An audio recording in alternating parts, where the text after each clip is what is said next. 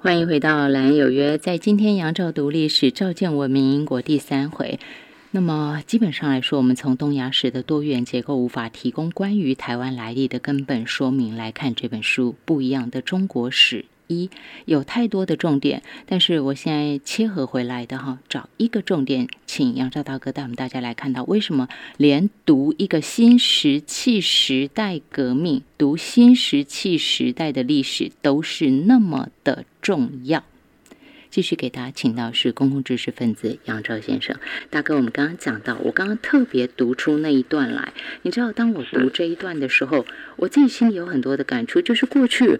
我读的历史的时候，它都是一点一个重点，一个重点，一个重点，它是没有串起来的，它没有告诉我这些东西是连在一起的。我自己也没有那样思考过，因为反正背了考得出来就好了，我也没有这个连接。但是您告诉我们，它其实可以反映出来那么多层面的东西，所以你可以给大家讲到讲一下新石器时代革命的一个概念吗？它的重要性。嗯，其实因为。这是我们在做历史研究的时候，我们碰到的必须要解决的问题。像我在写的这个历史，现现在在介绍的是第一册，是历史从哪里开始写起，这是一个大的问题。所以我必须要找到一个基本的标准或者是基本的原则。那可是，在因为我所学的有相当一部分是考古，所以这个对我来讲不困难，我很快就决定。因为当我们要讲，当我们要讲。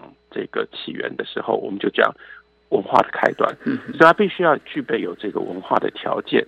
那文化是什么？文化很关键一件事情，就是人发明了的东西，它可以传留下来。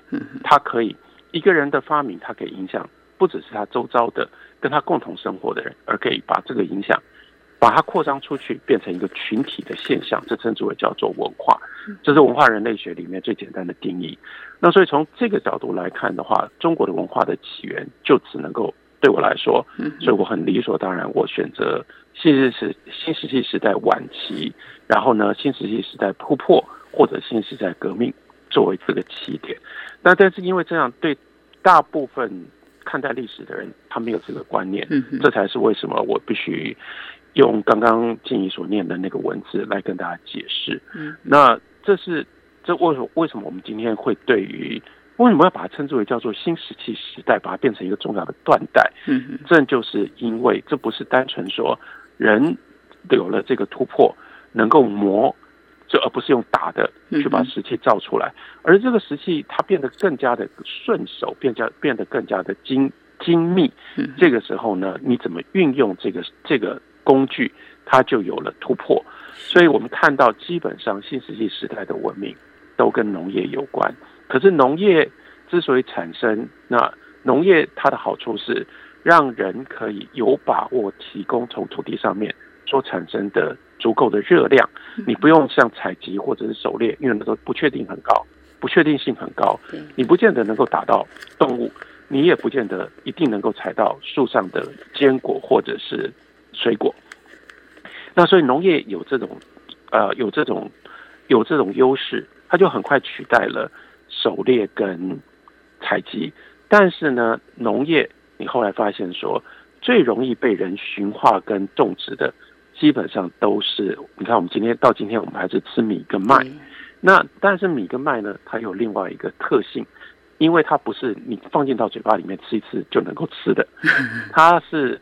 它的这个好处是它非常丰富，可它必须经过它的那个热量要能够被人运用，必须经过转化。所以新石器时代产生农业几乎毫无完全没有例外，一定必须同时发明陶器。那发明陶器不是发明陶器不是那么困难，因为人种植就一定跟土有关。然后人呢发明会运用火，火呢把土烤干了，就会变成陶器。那这个，但是这个器皿它太有用了，因为它防水，因为它这个被烧过了之后它防水，所以人就这样在误打误当、误打误撞当中，他就发现把水跟谷子放在一起，经经过加热之后，就变成了可以吃的东西。是。那所以这是新石器时代农业的重大的突破。这样突破了之后呢，他就开始做陶。他开始做陶呢，接下来农业有一个坏处。因为农业的收成的时间是固定的，所以你在那里种了半天，你辛苦了半天，但是当你要收成的时候，人家很容易来抢你的。嗯，而且我当然知道我什么时候去抢你，我不用我不用天天去去打你啊，对对，我只要等到你的，收成的时候我来打你就好。所以农业接下来如果它要维持，它就必须要发展出一种。自我防卫的方法，自我防卫有各种不同的方法。有一种方法就是，反正你就是人家来来打你的时候，你就跟他，你就跟他打仗。但这不是最好的方式。所以接下来就发现，比如说人很早就会挖沟，挖沟来防动物。可是挖沟可以防动物，挖沟防不了人。那什么是可以防人呢？墙可以防人。所以这个时候就开始筑墙来保护。自己的农业所得，所以在这种状况底下，但是筑墙我们刚才也讲了，一个人一家没有办法筑墙的，所以这个时候为什么需要有社会组织？因为只有你必须要聚集，像西安半坡我们所看到，或者是江寨我们所看到，你至少要聚集大概几十户人家，你才能够开始筑墙。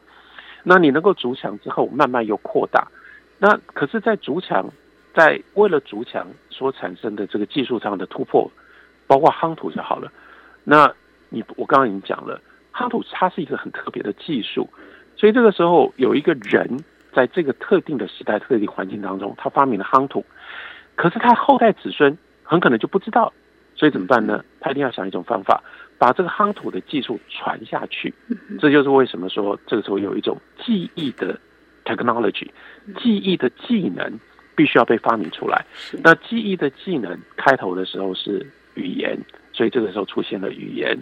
可是语言的传流跟语言作为一个作为一种我们称之为叫做 mimesis 这个 mimesis technology 记忆的记忆 memory 的的这个技能，它不是那么好用。